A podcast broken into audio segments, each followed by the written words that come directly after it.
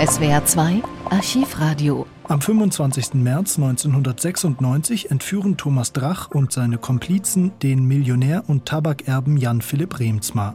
Es ist eine der spektakulärsten Entführungen der deutschen Nachkriegsgeschichte. 33 Tage ist Remsmar die Geisel von Thomas Drach. Dann kommt er gegen 30 Millionen D-Mark Lösegeld frei. Thomas Drach flieht mit dem Geld nach Südamerika. 1998 wird er in Argentinien verhaftet und zwei Jahre später nach Deutschland ausgeliefert. Thomas Drach gilt als einer der berühmtesten Gewaltverbrecher der Bundesrepublik. Am 13. Dezember 2000 beginnt in Hamburg vor dem Landgericht der Prozess gegen ihn. Ich gebe zu, an der Tat beteiligt gewesen zu sein, erklärt Thomas Drach, um sich dann aber zur Sache selbst nicht einzulassen. Als Grund dafür nennt er die angeblich illegalen Methoden, die die Staatsanwaltschaft bei seiner Verfolgung angewandt habe. Bei seinen Angaben zur Person macht er dann doch noch eine Bemerkung zu seiner Tatbeteiligung. 1990 sei er aus der Haft entlassen worden und rund um die Welt gereist, bis sich dann, sagt er, in diese Sache verstrickt wurde. Er sei bereit, jede Strafe anzunehmen, wenn nur die beiden schrecklichen Haftjahre in Argentinien angemessen angerechnet werden. Und Drach empfiehlt, sie dreifach zu zählen. Und die erpressten Millionen? Es gibt keinen Beweis von ihnen, sagt Drach zum Anwalt Remsmar, dass ich auch nur eine Mark aus dem Lösegeld erhalten habe.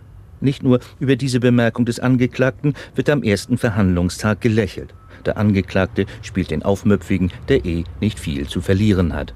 Ganz anders der erste Zeuge, Wolfgang Kosic, der wie ein Buchhalter jede Frage beantwortet. Kosic ist bereits wegen seiner Mittäterschaft an der Entführung zu einer Freiheitsstrafe von zehneinhalb Jahren verurteilt worden. Kosic und Drach kennen sich aus gemeinsamen Hafttagen. Der Vorschlag, eine reiche Person zu entführen, sei von Drach gekommen, berichtet der Zeuge.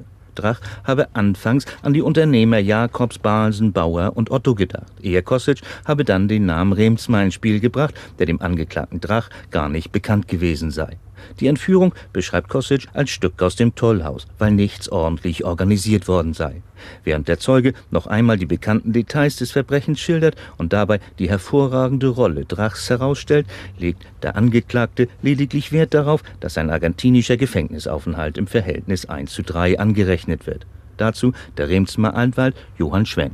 Man muss sich mal vergegenwärtigen, wie die Haftbedingungen in deutschen Gefängnissen aussehen. Die sind weit weniger komfortabel als die, die Herr Drach in Argentinien gehabt hat. Dazu gibt es objektive Zeugen und die werden hier vernommen. Es werden auch Bilder in Augenschein genommen werden, die von Beamten aufgenommen worden sind. Und da ist die Nebenklage zuversichtlich, dass uns dieser Nebenkriegsschauplatz nun nicht überlange beschäftigen wird. Eine Einschätzung, die wohl von den meisten Prozessbeteiligten geteilt wird. Nach 15 Verhandlungstagen wird Thomas Drach zu 14 Jahren und 6 Monaten Haft verurteilt. Er kommt am 21. Oktober 2013 frei und geht ins Ausland. Im selben Jahr finden Ermittler in Uruguay sein vermutlich letztes Gelddepot mit Lösegeld aus der Remsmar-Entführung. Es enthält 459.900 US-Dollar.